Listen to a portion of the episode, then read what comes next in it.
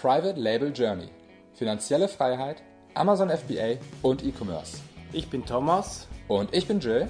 Und wir möchten dich inspirieren, unterrichten und fördern dich darin, deine Chance im E-Commerce zu ergreifen. Bei uns lernst du von Anfang bis Ende, wie du mit der Hilfe von Amazon profitable Marken aufbaust. Du wirst herausfinden, wie du dem Hamsterrad als Angestellter entkommst und finanzielle Freiheit erlangst. Schritt für Schritt lernen wir mit dir zusammen, wie du ein erfolgreiches Unternehmen mit Amazon aufbaust, das du liebst.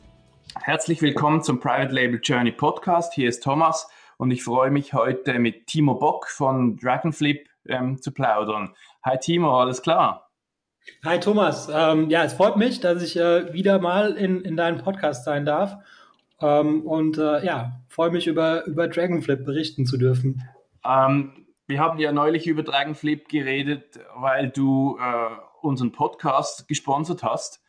Und ich bin dann zum, er nicht zum ersten Mal, aber ich bin dann so mehr und mehr in die Thematik gekommen, Amazon FBA Business kaufen, verkaufen, kommt beides für mich grundsätzlich in Frage. Und da dachte ich, es wäre spannend, wenn wir zusammen einen Podcast machen und ein bisschen so die Eigenschaften diskutieren, ein bisschen so diskutieren, auf was kommt es an, wie passiert das, wie wird das bewertet, dass man einfach so ein bisschen ein Gefühl dafür bekommt, wie man schneller einsteigen oder aussteigen kann, je nachdem. Ja, sehr gerne. Mhm. Ich würde so ein paar Fragen stellen und eben, wie gesagt, ich habe für mich persönlich interessiert vor allem, ähm, wie kann ich mein Business in 12, 24 oder 48 Monaten spezifisch dazu aufbauen, dass ich da einen maximalen Gewinn rausziehen kann und wenn und ob es dann einer kauft. Also vielleicht zum Anfang, äh, wie ist so die Situation? Wieso ist es sinnvoll aus Käufersicht und dann auch aus Verkäufersicht, ähm, ein Amazon-Business nicht selber aufzubauen, sondern eben zu kaufen oder zu verkaufen? Ja, also dann fange ich einfach mal mit der, mit der Käufersicht an. Ähm, also vielleicht musst du noch in zwei Sätzen erklären, was Dragonflip genau macht. Das haben wir gar nicht. So, ja. genau, also, ähm, also Dragonflip ist ein, ein Marktplatz zum Handel von Amazon-basierten Unternehmen. Also das heißt, man hat als ähm, äh, Einsteiger die Möglichkeit, ein existierendes äh, Amazon-Business zu übernehmen ähm, und spart sich dann praktisch so die ganzen äh, Kopfschmerzen der Gründung, weil man halt eben etwas übernimmt, was halt in der Vergangenheit schon mal funktioniert hatte. Also ein funktionierendes System kann man übernehmen oder halt eben umgekehrt, ähm, wenn man als Händler ähm, komplett aufhören möchte oder sich von, von einem Teil äh, von seinem FBA-Business trennen möchte, dann hat man halt eben auf äh, Dragonflip auch die Möglichkeit, ähm, das, das Business äh, zu Geld zu machen, ja, weil als, wenn man es einfach auslaufen lassen würde, das wäre ein bisschen schade, weil äh, es gibt immer noch Leute, die, äh, die das vielleicht gerne übernehmen wollen und äh, so hat man dann die Möglichkeit, äh, äh, ja, vielleicht sogar ganz gezielt ein Business aufzubauen, was mit der Absicht ist, das später zu verkaufen. Ähm, das ist im Grunde, was wir machen, ja. Mhm. Und was ist das für eine Art von Käufer? Jetzt, wenn wir mal über die Käufersicht reden, ähm, wer ist das? Ja, also was sind das für typische Kunden? Sind das Kunden wie du und ich? Sind das irgendwie auch Investoren oder Leute, die irgendwie äh, über Geld haben? Oder wie muss man sich das vorstellen? Ja, also Geld müssen sie schon haben, das ist richtig, ähm, weil man kann das halt nicht zu 100 Prozent finanzieren. Ähm, es wäre schon denkbar, dass man jetzt mit einem Käufer so einen Deal ausmacht, wo man sagen würde, wir zahlen die Hälfte an und die andere Hälfte zahlen wir halt über einen, äh, über einen längeren Zeitraum halt ab. Aber normalerweise wollen die Verkäufer halt immer das Geld äh, sofort haben und nicht später. Deswegen braucht man Geld. Ähm, und äh, das sind unterschiedliche Leute, mit denen wir bis jetzt so gesprochen haben. Also es sind äh, zum Teil halt Leute, die halt äh, ja, einfach den, den Einstieg suchen in, in, in das äh, Private Label Business und ähm, da wollen sie halt einfach eine Abkürzung nehmen. Also für jemanden, der halt äh, mehr, mehr Geld als Zeit hat, na, der will da vielleicht nicht so viel rumexperimentieren, äh, für den ist es eine Abkürzung. Ähm, oder es können aber auch Leute sein, ähm, die ähm, ja, die, die systematisch etwas kaufen wollen. Ähm, das hatten wir auch schon gehabt. Ähm, oder wir hatten auch schon mal einen, ähm, einen Studenten gehabt, das ist unser erster Deal, das war ein Student gewesen, aber der hat halt trotzdem schon das Geld gehabt. Ähm, also das, die, die, die Motivationen sind unterschiedlich, ähm, aber am, am Ende wollen halt ähm, die, die Leute halt ein, ein funktionierendes System äh, übernehmen. Das ist, das ist, glaube ich, ganz wichtig für, für die Motivation der Käufer. Ähm, was auch immer so, also was mir so aufgefallen ist, dass die Käufer, die können sich irgendwie nicht vorstellen, dass es jemand verkaufen will und die Verkäufer, die können sich irgendwie nicht vorstellen, dass jemand kaufen will. Ähm, also man limitiert sich da irgendwie ein bisschen selber mit, mit seinen eigenen Vorstellungen, aber es ist tatsächlich so, dass es halt äh, Leute gibt, die, die das kaufen und Leute gibt, die das verkaufen wollen. Mhm. Ich habe so als Käufer hätte ich so ein bisschen Angst, dass der Verkäufer das verkauft, weil es irgendwie abwärts geht oder nicht mehr funktioniert oder wie, wie ist da so, kann man jedes Amazon FBA-Business verkaufen oder muss man da ein bisschen drauf schauen, ähm, dass es irgendwie gerade gut läuft? Oder ich kann mir vorstellen, es ist noch wichtig, dass irgendwie der Käufer sich dann vorstellen kann, wie er das, das Business dann mit seinen Skills auf das nächste Level bringen kann. Ja, genau. Also, also man kann auf jeden Fall nicht jedes Business ähm, kaufen. Also es gibt auch so ein paar Voraussetzungen, um ähm, bei uns gelistet zu werden. Ähm, aber das also ich kann ja mal kurz durchgehen. Also das heißt, äh, das muss eine gewisse Historie haben, weil wenn es jetzt nicht mindestens zwölf Monate alt ist, dann kann man halt nicht unbedingt sagen, dass es halt ähm, ein, ähm, ein wiederholbares System ist, was man da kauft. Ja, das kann auch Zufall sein, das kann die Saison sein. Ja, die Leute wollen halt nicht irgendwas kaufen, was vielleicht funktioniert, sondern die wollen halt was kaufen, was über einen längeren Zeitraum schon mal funktioniert hatte. Ähm, dann, was halt eben auch noch eine äh, Voraussetzung ist, ist, dass ähm, dass es etwas gibt, was man verkaufen kann. Also es muss halt entweder äh, ein, ein, ein Asset geben, ähm, also ein Vermögenswert muss es geben und das ist in der Regel die Marke. Äh, oder man könnte auch eine äh, komplette Firma verkaufen, also eine Kapitalgesellschaft. Beim Einzelunternehmen wird es halt nicht gehen. Ähm, aber das ist sehr kompliziert, weil da musst du halt vorher noch eine, eine Due Diligence machen und da solltest du auf jeden Fall noch irgendwie einen Steuerberater hinzufügen, ähm, um halt so ein Unternehmen zu bewerten. Aber deswegen ist es auch eher die Ausnahme. Also es ist jetzt einmal vorgekommen. Das heißt, in der Regel ist halt so, dass das Business zwölf Monate alt ist und die Marke ist registriert, so dass man dann etwa auch die, die, die Marke verkaufen kann. Ähm, das sind so die, die, ähm, die eine Sache. Die andere Sache ist natürlich auch, das muss profitabel sein. Also was, ich würde mal so sagen, so ein Drittel der Leute, die ähm, ein Business anbieten bei uns, ähm, bei denen ist das Business halt nicht profitabel und das ist auch der Grund, warum sie aufhören wollen, weil sich halt, weil ja mal experimentiert hat, nicht funktioniert und dann denken sie sich, jetzt wollen wir es verkaufen. Das ist aber auch jetzt nicht unser Geschäftsmodell. Also das wäre jetzt eher so in Richtung Restposten, wenn man was liquidieren möchte. Das gibt auch dafür einen Markt. Also wenn man noch irgendwie so 1000 Einheiten in der Garage rumliegen hat, äh, dann gibt es bestimmt einen, der, der die 1000 Einheiten auf einmal abkauft, ähm, aber halt zum sehr niedrigen Preis. Also das heißt, ähm, wenn das Business halt mindestens zwölf Monate lang äh, existiert hat und profitabel war, ähm, dann, dann wäre es schon mal prinzipiell interessant äh, oder möglich, das zu verkaufen. Und dann, was du gesagt hast, natürlich der Aufwärtstrend, das sind so ein paar Sachen, ähm, die dazu beitragen, dass das Unternehmen mehr wert ist. Also das heißt, ähm, wenn du willst, kann ich mal so durch die Sachen durchgehen, mhm. die dazu beitragen, dass ein Business mehr wert ist. Also das eine ist die, die, die Voraussetzung und das andere ist halt, ähm, was es dann am Ende wert ist. Mhm. Äh, zuerst wollte ich noch ganz kurz fragen, äh, du hast gesagt, die Marke, die eingetragen ist, was wird genau verkauft? Die Marke, der Account, ähm, das ganze Business, also quasi die GmbH, wenn die noch auf anderen Marktplätzen verkauft oder wie, äh, was kann man verkaufen oder was sollte man verkaufen? Also genau, also man, man könnte ähm, die ganze GmbH verkaufen. Ähm, und damit, wenn man halt dem, der Account, der gehört ja praktisch der GmbH und damit wird natürlich der Account, ne, der wird gar nicht, äh, der, der wechselt ja nicht den Besitzer, der bleibt in der GmbH. Damit hätte man halt den, den ähm, Account auch gleich mit übernommen. Ansonsten ähm, den Amazon-Account äh, oder das Listing oder sowas, das kann man so nicht unbedingt verkaufen, weil es gehört ja nicht einem selber, sondern es gehört ja Amazon, also zumindest Listing gehört Amazon. Man hat als Händler halt nur mhm. äh, die Schreibrechte. Das ist nichts, was man verkaufen kann. Ähm, aber was man ähm, verkaufen kann, und das ist halt bei uns die meisten Deals, also bis jetzt, äh, also sind 80 Prozent der Deals bei uns sind, äh, sind, sind Marken, die verkauft wurden, weil eine, eine Marke, ähm, das ist ein, ähm, ein Vermögenswert, ähm, den, man, den man verkaufen kann und was auch Amazon anerkennt. Also das heißt, ähm, wenn, wenn du die, die Marke registriert hast beim DPMA, dann kannst du die Marke auch bei Amazon anmelden und äh, dann kannst du, das ist ganz einfach, da kannst du beim BPMA ein Formular ausfüllen und die Marke übertragen. Ähm, das heißt, die Transaktion ist total äh, unabhängig von Amazon. Ähm, also du, du, machst einen Kaufvertrag, ähm, du musst auch dafür nicht zum Notar gehen und da steht drin, du verkaufst die Marke.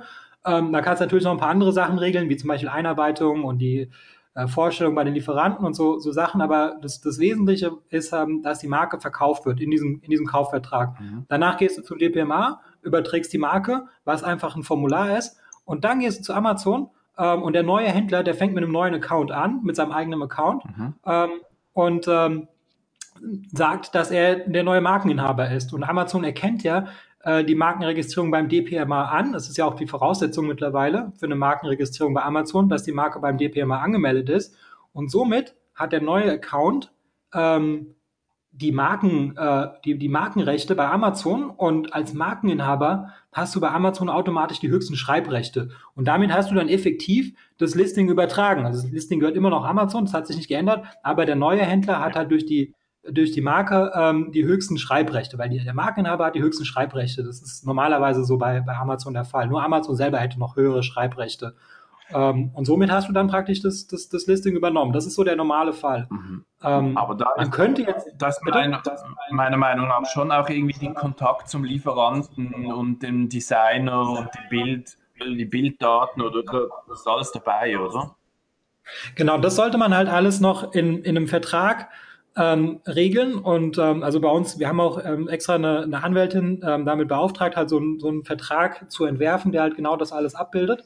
Ähm, und ähm, da werden halt solche Sachen eben noch, noch mit eingetragen. Also das heißt, man möchte ja, äh, und vor allem man möchte auch vorab ähm, schon mal die, ähm, die Rechnungen der Lieferanten sehen. Also man darf es auch gerne geschwärzt sehen, aber man muss halt, ähm, um das, das Ganze zu überprüfen, äh, muss man natürlich wissen, dass man das Business so fortführen kann. Also das heißt, wenn man jetzt sagt, ich kaufe zu dem Preis ein, dann muss man natürlich auch sicherstellen, dass der Käufer dann auch zum gleichen Preis einkaufen kann. Mhm. Ähm, weil sonst könnte man ja irgendwie etwas, eine Profitabilität irgendwie äh, vorgaukeln, die, die, die so nicht existiert.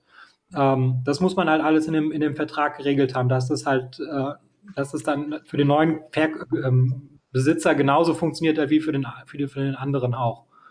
Mhm.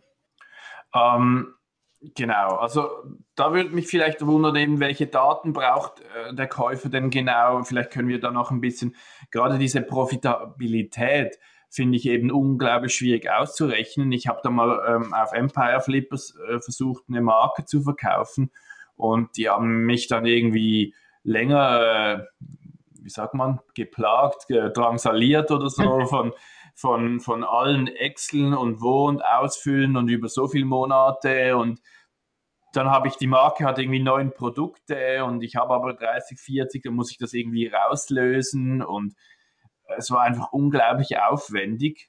Ähm, die haben mir auch nicht dabei geholfen und dann habe ich es dann irgendwann wieder, wieder verworfen, weil ich gesagt habe, ich habe jetzt hier keine Zeit, drei Wochen, irgendwelche Daten. Und ich, klar muss man seine eigene Profitabilität kennen, aber das, das spielen ja so viele Dinge rein. Die, die einmaligen Kosten und die wiederkehrenden Kosten und irgendwie, keine Ahnung, nur schon Mobiliar ist ja im Prinzip an der Mo Rentabilität abhängig. Also ich finde es noch schwierig, das auszurechnen. Wie macht man das einfach? Ja, wir haben es ein bisschen vereinfacht, indem wir uns dann einfach nur den Deckungsbeitrag anschauen. Ähm, das heißt, die Fixkosten, die ignorieren wir jetzt einfach mal, weil die sind ja auch für jeden ein bisschen anders. Ja? Also zum Beispiel, oder auch das Unternehmergehalt, äh, das sind so Sachen, die wir, die wir ähm, nicht berücksichtigen und die steuerlichen Sachen ähm, berücksichtigen wir auch nicht, weil, also außer natürlich Mehrwertsteuer, das ist klar, die wird natürlich rausgerechnet, aber ich meine so die, äh, Körperschaftssteuer oder Gewerbesteuer und sowas, das, das rechnen wir alles nicht mit rein, ähm, sondern einfach nur den, den Deckungsbeitrag. Also musst dir so vorstellen, du hast halt die ganzen Amazon-Kosten und die sind ja, du kriegst ja einen Report von Amazon, das kannst du alles aus Seller Central halt rausholen und dadurch, dass wir nur FBA-Business oder nur Amazon-Businesses verkaufen, äh, wissen wir auch, wie so ein Report aussieht. Ich glaube, bei Empire Flippers ist es halt so, dass die halt alle möglichen Businesses verkaufen ähm, und das, das ist halt eine allgemeine Plattform. Wir sind halt sehr spezialisiert auf auf, auf Amazon und deswegen, deswegen beschäftigen wir uns halt sehr, sehr intensiv mit diesen Amazon-Reports. Ähm, und da hast du ja schon mal die ganzen, die ganzen Amazon äh, abhängigen Kosten, die siehst du da ja. Du siehst die Retouren, du siehst die PPC-Kosten ähm, und äh, die, die, die FBA-Gebühren, wenn du FBA vollfüllst und die Verkaufsgebühren, das siehst du alles da. Ähm, und äh, da muss man natürlich noch wissen, was, was das Produkt, also die Produktkosten, die, die muss man natürlich bereitstellen. Ähm, und, äh, und, und damit hättest du dann praktisch den, den Deckungsbeitrag. Und da musst du natürlich noch, noch weitere Kosten angeben, wenn du welche hast. Also wenn du zum Beispiel noch, noch Facebook-Werbung machst, klar, musst du es natürlich mit angeben. Das sehen wir ja nicht im Amazon-Report.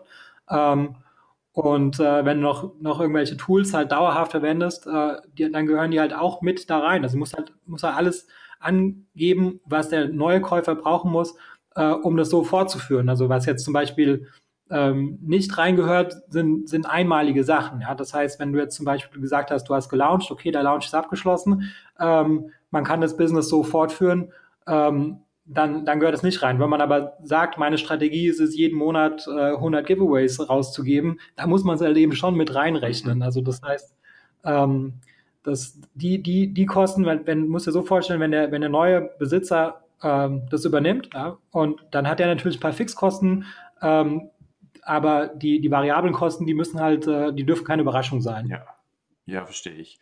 Und du wolltest eben ein bisschen ausholen zum Thema, wie, wie wird der Wert oder wie, wie mache ich sowas wertvoller oder anhand von welchen Kriterien wird der Verkaufswert vielleicht errechnet oder wie, wie bekomme ich einen möglichst hohen Verkaufswert für mein Business? Wenn ich sage, ich will was aufbauen, in 24 Monaten verkaufe ich das, ähm, auf was muss ich achten?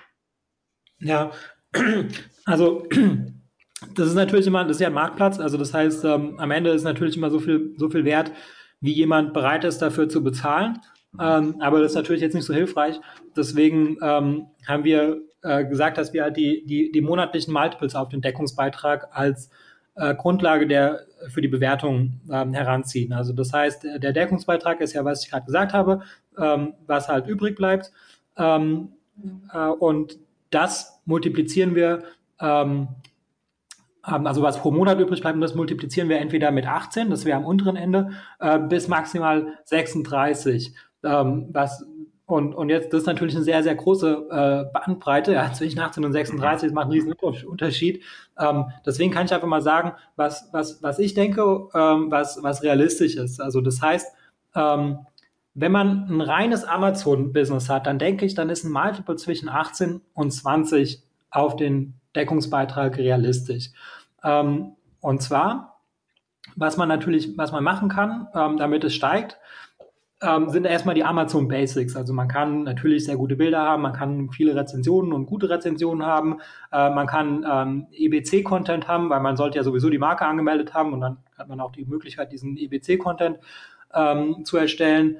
Ähm, das sind so wirklich die Basics. Ähm, dann soll man natürlich eine, eine Historie aufbauen. Also das heißt, je älter ähm, der, die, die Listings sind, desto weniger Risiko ähm, hat das für den Käufer. Also du kannst dir vorstellen, äh, wenn jemand äh, sagt, ich habe hier ein, äh, ein, Business, das ist äh, zwölf Monate alt, da bist du nicht ganz so sicher, ob das in, in den nächsten zwölf Monaten genauso gut funktionieren wird. Während, wenn hingegen jemand sagt, ich habe hier ein, Produkt, das wird seit fünf Jahren verkauft und ich habe fünf Jahre Sales-Historie, ähm, dann hast du ein besseres Gefühl, dass es halt die nächsten die zwölf Monate auch weiter funktionieren wird, einfach weil es eine längere Historie hat. Also das, das, das hilft.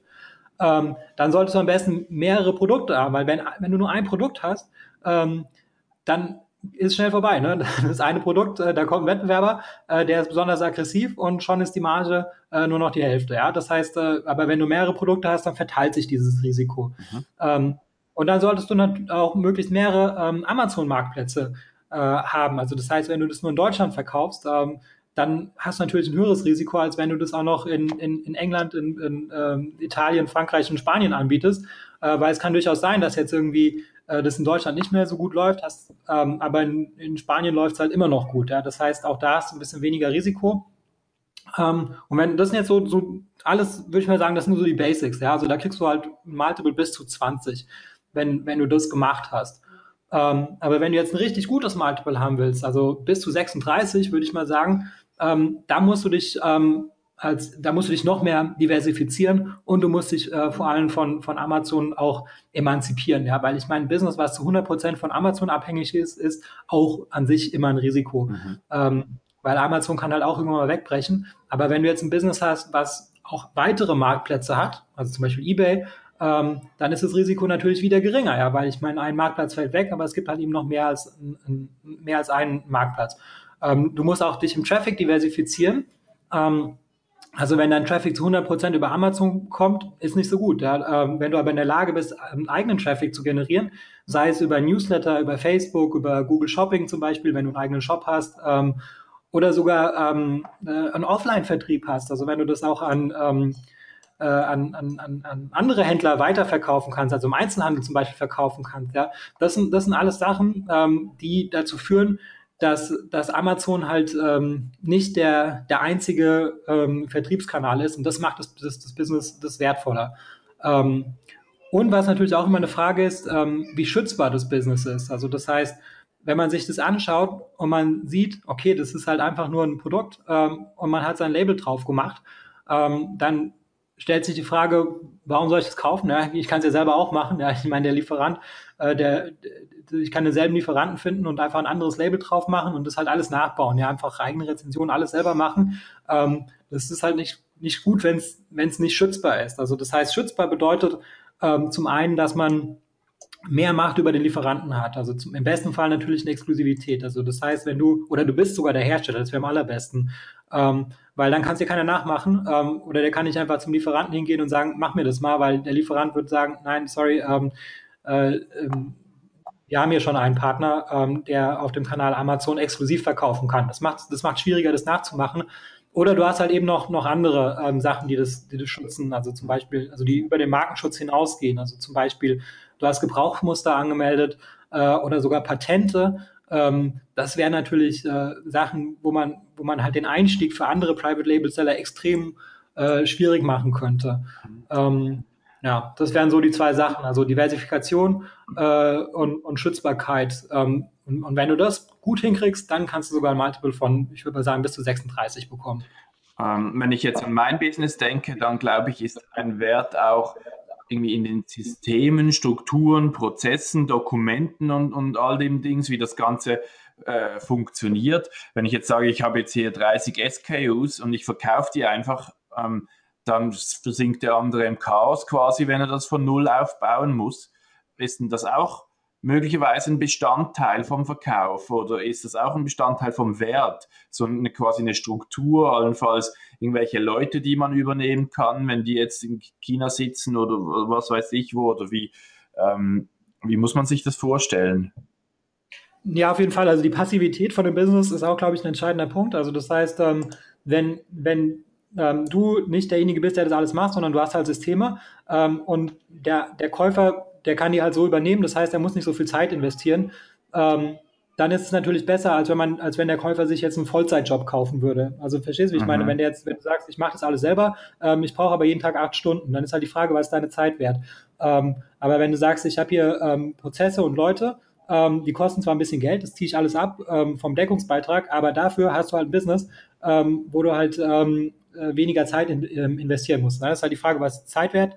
Und, ähm, und äh, das ist auf jeden Fall attraktiv, gerade wenn es groß ist. Ähm, also je größer das ist, desto, desto höher ist normalerweise auch der Multiple. Das ist jetzt nicht eine, eine Aussage, die ich jetzt schon beobachten konnte, aber das, also bei uns selber, sondern das sieht man halt bei, bei, äh, bei, bei Empire Flippers ganz gut, dass die Leute halt gerne große Businesses kaufen und dafür halt ein höheres Multiple ausgeben. Und da ist halt eine zwingende Voraussetzung auch, dass, dass es halt unabhängig vom, vom Eigentümer funktionieren soll. Ja, also das würde mich gerade noch wundern vielleicht als Anschlussfrage, wie groß ähm, denkst du oder wie groß werden die Businesses so normalerweise verkauft oder wie groß denkst du ist auch sinnig, wenn ich jetzt das Gefühl habe, ich gehe jetzt da ambitioniert dran, baue 24 Monate was, was äh, wirklich, äh, was ich auch ein bisschen was investiere vorab.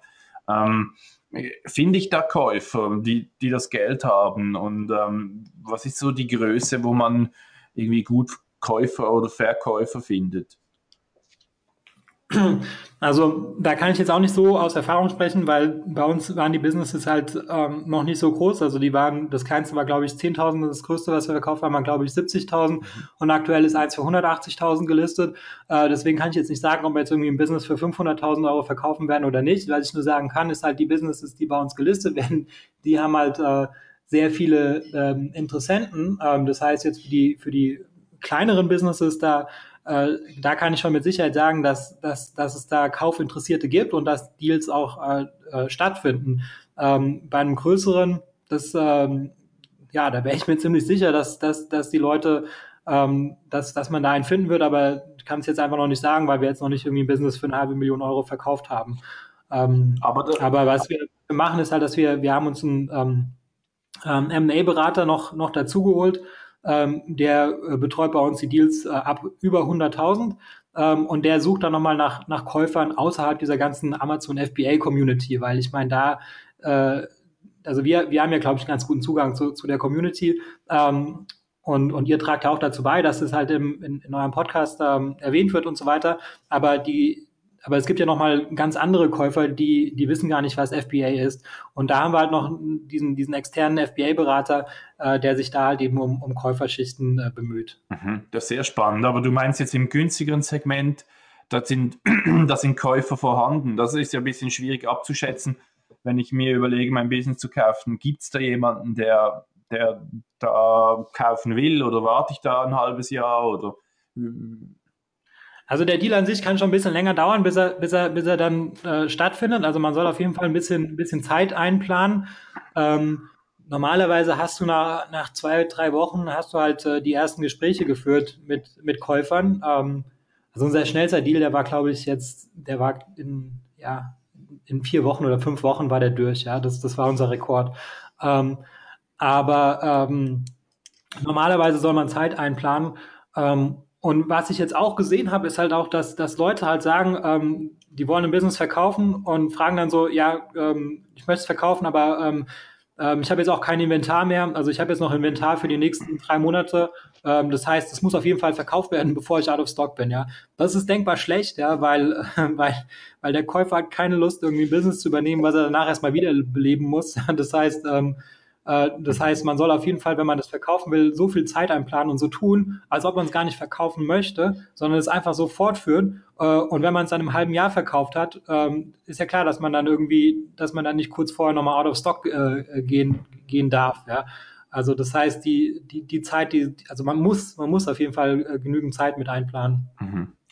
Was mich noch interessieren würde, gibt es so gewisse Kategorien, die gut oder schlecht sind? Ähm, vielleicht auch risikobehaftete Produkte in irgendeiner Form. Wir können da dann auch noch ähm, das eine Listing mit dem Gefahrengut äh, kurz erwähnen. Äh, Gibt es da irgendwie eine, eine optimale Richtung? Also das weiß ich nicht, ob es jetzt Kategorien gibt, die besser sind als andere, aber was, also ich, ich rede ja viel mit, mit Händlern. Ähm, die ihr Business verkaufen wollen. Und ich mache das sehr gerne, weil ich, also ich spreche gerne irgendwie so mit anderen Unternehmern. Und äh, für, für ich persönlich finde halt, ähm, finde halt so, so die Kategorien, die halt irgendwie ein bisschen komisch sind, äh, besonders spannend. Also ich meine, irgendwie die nächste Sportmarke, ja, ich meine, wenn die Zahlen dafür sprechen, klar, dann ist es ein Business, was man gut verkaufen kann, keine Frage. Ähm, also am Ende kommt es immer auf die Zahlen an, aber, ähm, aber, aber es gibt halt irgendwie so, also zum Beispiel hatten wir einmal einen gehabt, der hat halt Lebensmittel äh, verkauft. Ja, das ist halt schon mal äh, nicht so einfach, ähm, Lebensmittel ähm, zu verkaufen. Aber das ist so, all, all diese Sachen, die sind ja auch ähm, Eintrittshürden. Also das heißt, ähm, oder, oder wenn man halt irgendwie was total komisches, was, wo halt noch kein Mensch drauf gekommen ist, verkauft, ja, das, das finde ich persönlich halt viel spannender, als wenn man jetzt irgendwie irgendwas verkauft, was halt alle verkaufen, weil da sind halt normalerweise die Margen dann auch entsprechend weniger und das Business ist rückläufig vielleicht sogar, weil der Wettbewerb steigt und so. Und äh, das kann man schon verkaufen, also auch rückläufige Businesses kann man verkaufen. Ähm, aber man versteht weil wenn jetzt irgendwie Zubehör für, für Faxgeräte verkaufst, ja, das, das wird auch irgendjemand kaufen, aber der weiß halt, äh, dass jedes Jahr ein bisschen weniger Zubehör für Faxgeräte verkauft wird. Ähm, deswegen denke ich halt, dass ähm, das von der Kategorie her sollte es halt irgendwie schon etwas sein, wo ein bisschen ein Aufwärtstrend irgendwie spüren kann, ja, weil darauf stehen natürlich äh, die, die Käufer, die Fantasie, dass es noch besser werden kann. Ähm, ja, mhm. aber ich weiß nicht genau, welche Kategorien das sind, wo halt der, der Aufwärtstrend irgendwie am besten ist. Mhm.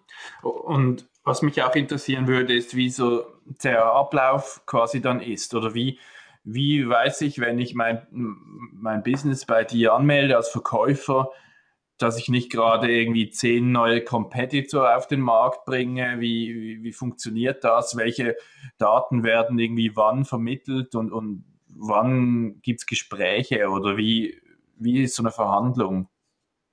Ja, okay, das ist gut. Also das, ähm, also das, das läuft bei uns immer so ab. Also das heißt, der, ähm, du musst uns gegenüber natürlich alles offenlegen. Also das heißt, äh, wir wissen halt praktisch alles über das Business, ähm, weil sonst können wir das, das nicht, äh, nicht veröffentlichen. Ähm, Also das geht nicht, wenn jemand uns nicht die Asien verraten will oder so. Ja, das, das geht überhaupt nicht. Aber ähm, was halt ähm, äh, für die, für die Interessenten gilt, ist, die, die Interessenten, die, die fragen nach über unsere Webseite und wir qualifizieren die. Das heißt, äh, wir, wir überprüfen, ähm, äh, ob die die Liquidität haben. Also das heißt, ob die das, ob der Deal überhaupt theoretisch äh, stattfinden könnte. Das, das überprüfen wir. Ähm, wir lassen uns auch die, die Profile von denen geben aus den sozialen Netzwerken, also LinkedIn oder Xing zum Beispiel, und gucken mal, ob das übereinstimmt mit der E-Mail-Adresse zum Beispiel. Und dann äh, übergeben wir diese qualifizierte Anfrage an den Verkäufer. Und der Verkäufer, der entscheidet dann, ob er mit dem Käufer in Kontakt tritt. Er muss das aber nicht machen. Also das heißt, der Käufer kann immer ablehnen. Der kann die Kontaktanfrage immer ablehnen und wir leiten auch nichts weiter äh, ohne, ohne Zustimmung. Wir erstellen auch kein Listing ohne Zustimmung. Das heißt, äh, der, der Käufer ist halt immer geschützt. Ähm, und nur wenn der Verkäufer ähm, dann sagt, ähm, äh, ja, ich möchte mit dem in Kontakt treten, ähm, dann muss der Käufer natürlich selber entscheiden, okay, wie, wie, wie offen möchte der da jetzt sein äh, im ersten Gespräch. Aber ich meine, irgendwann mal muss man halt irgendwie alles äh, verraten. Also, das ist ja klar, weil sonst kauft ihr das keiner ab. Ähm, und da muss man sich halt irgendwie im Gespräch ein bisschen, bisschen annähern. Ja, man muss dann vielleicht noch nicht den Lieferanten äh, gleich, gleich nennen, aber man muss äh, schon mal die Einkaufskonditionen und so, die muss man natürlich schon kennen, um das Ganze überprüfen zu können. Mhm. Ähm, ja. ja. Ähm, vielleicht können wir kurz über ein aktuelles Listing von dir sprechen. Dann können wir auch ein, zwei Fragen dazu vielleicht ähm, beantworten. Vielleicht kannst du mal dein, dein neuestes Listing kurz vorstellen ähm, und wir, wir gucken mal da rein, was ist gut dran oder was könnte besser sein oder, oder wie auch immer. Ja, also das, das aktuelle Listing ähm, ist Listing Nummer 11 ähm, das hat einen monatlichen Deckungsbeitrag von 2700 Euro. Das ist der Durchschnitt über die letzten zwölf Monate ähm, und wird angeboten für 51.000 ähm, Euro plus der Lagerwert. Das Business ist äh, knapp drei Jahre alt und ähm, es wird verkauft ähm, im Bereich ähm, Sport, Freizeit, Outdoor und Selbstverteidigung.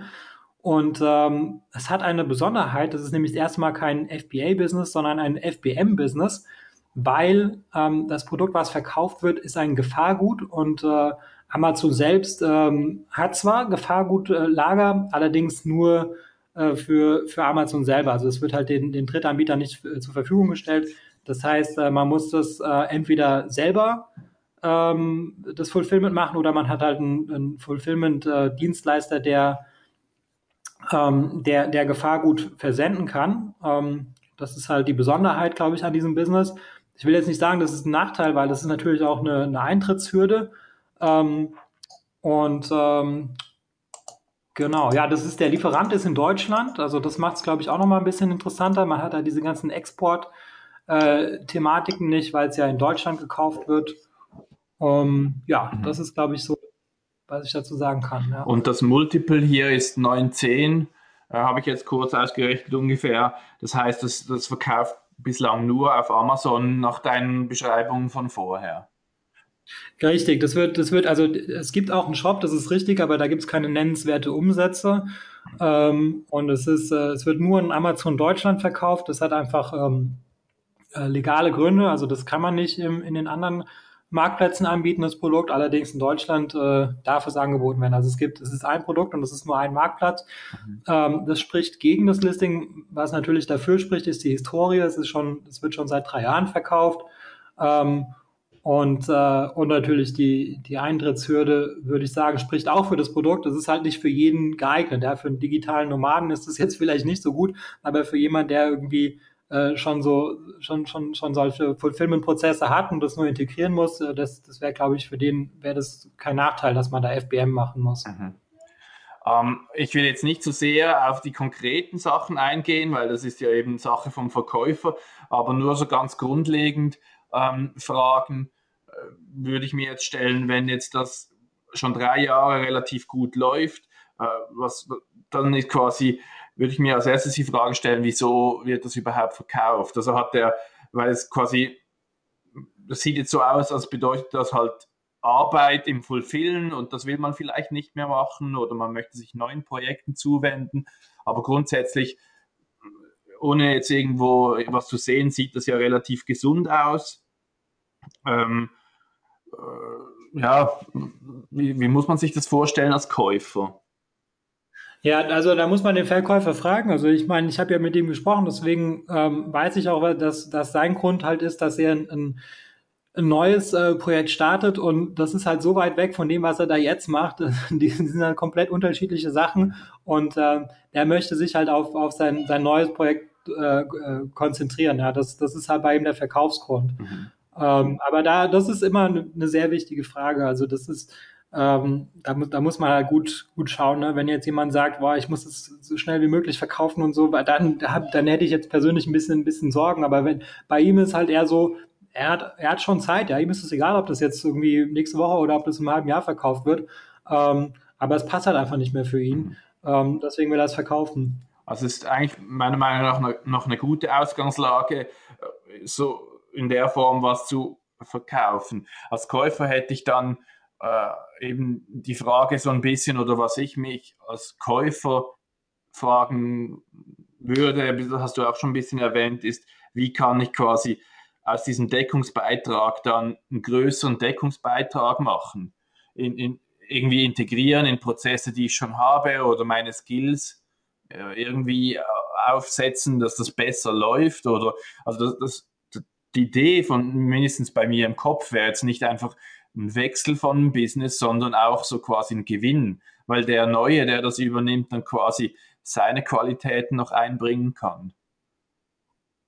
Ja, also das, das, also bei dem glaube ich, ist da jetzt nicht mehr so viel Raum zur Verbesserung, ähm, weil, also was man natürlich machen kann, ist Seller Prime. Ähm, das wäre, glaube ich, ziemlich offensichtlich, weil dann hat man halt das, das, das Prime-Logo.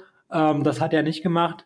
Ähm, aber was halt bei vielen anderen Businesses, wenn man zum Beispiel, ähm, sagen wir mal, man, man, man, man verkauft schon, ja, sagen wir mal, man verkauft PanEU, man übernimmt ein Business was jetzt nur in Deutschland verkauft wird. Dann ist natürlich, was man sofort besser machen kann, ist, dass man 50 Cent äh, pro, pro Versendung spart, einfach weil man ähm, der Lagerung außerhalb von Deutschland zugestimmt hat. Das wäre so eine Verbesserung, die hat man sofort. Mhm. ähm, einfach nur, weil man ein bisschen größer ist. Äh, oder wenn man einfach sagt, okay, das ist, ein, das ist etwas, das funktioniert in Deutschland, aber man hat schon die ganzen Prozesse, um zum Beispiel im PanEU zu verkaufen, ähm, dann hat man das Business von heute auf morgen, was weiß ich, 20, 30 Prozent größer gemacht, weil man einfach was, was in Deutschland funktioniert hat, einfach auf andere Marktplätze ausgeweitet hat. Das sind, das sind schon so Überlegungen, wie man halt etwas besser machen kann. Aber jetzt bei dem konkreten Business, da ist man halt schon ein bisschen eingeschränkt, weil halt eben man kann es nicht EU-weit ausdehnen und äh, ja. äh, man kann natürlich neue Variationen und so dazu bringen, aber der hat das, glaube ich, schon, schon ziemlich gut optimiert, muss ich ehrlich sagen. Mhm. Ähm, also auch was die Variationen und so angeht. Also der hat sich da schon ja, der hat das, da, das ist eher so ein Business, was, was man, glaube ich, so mit in, in den eigenen Prozess integrieren kann oder halt für einen Einstieg für jemand, der äh, der, der, der, der was funktionieren, übernehmen möchte, was halt schon die letzten drei Jahre funktioniert hatte und so. Aber so, so gigantische Optimierungen sehe ich da jetzt ehrlich gesagt nicht. Ja. Ich kann mir einfach gut vorstellen, dass sich ein Käufer sagt, ich bin sehr gut in Facebook-Werbung oder ich bin sehr gut in Amazon PPC oder was weiß ich und in Listen aufbauen äh, und verkaufst dann über die Liste, dass dass man so irgendwie noch auch einen Mehrwert, also rein marketingtechnischen Mehrwert reinbringen kann. Jetzt vielleicht nicht unbedingt bei dem Listing, aber bei manchen anderen, ähm, wo man halt ja meiner Meinung nach zu wenig äh, ins Marketing investiert hat. Das könnte noch mm, was sein, wo man halt einfach besser sein kann. Ja, das, das schon. Also es, jeder, jeder hat ja seine Stärke. Also der eine ist halt gut im Marketing, der andere ist gut im Einkauf und der andere ist halt weiß ich nicht, gut im irgendwas auf Amazon, ja. Und äh, das, also das, ich denke schon, dass es halt irgendwann mal so kommen wird, dass halt Leute ähm, ein Business kaufen, dann das durch ihre Optimierungsmaschine durchstecken und dann ein halbes Jahr später ist es doppelt so viel, so viel wert. Das kann, kann gut sein, dass, dass wir sowas sehen werden. Mhm, das wäre das wär eigentlich das Spannendste. Dann haben alle am meisten davon, wenn halt auch der Käufer einen großen Profit hat davon. Sonst ein Deckungsbeitrag von 18 oder 20 wäre dann hast du es quasi äh, in 20 Monaten wieder drin. Oder das, ja, das wäre das Ziel, oder? Und ich meine, in 20 Monaten passiert natürlich viel auf Amazon, aber es ist auch eine, eine Zeit, wo man sagen kann, alles danach ist quasi Gewinn. Ja, klar. Also ich meine, Amazon an sich wächst ja auch, aber gut, ein bisschen Risiko ist natürlich auch da, weil es kann auch irgendwie, kann auch schlechter werden als vorher, kann auch besser werden als vorher. Also man kauft sich halt irgendwie, für manche ist es halt so, man kauft sich halt wie so ein, wie so ein kleines Einkommen dazu mhm. ähm, oder ein großes Einkommen.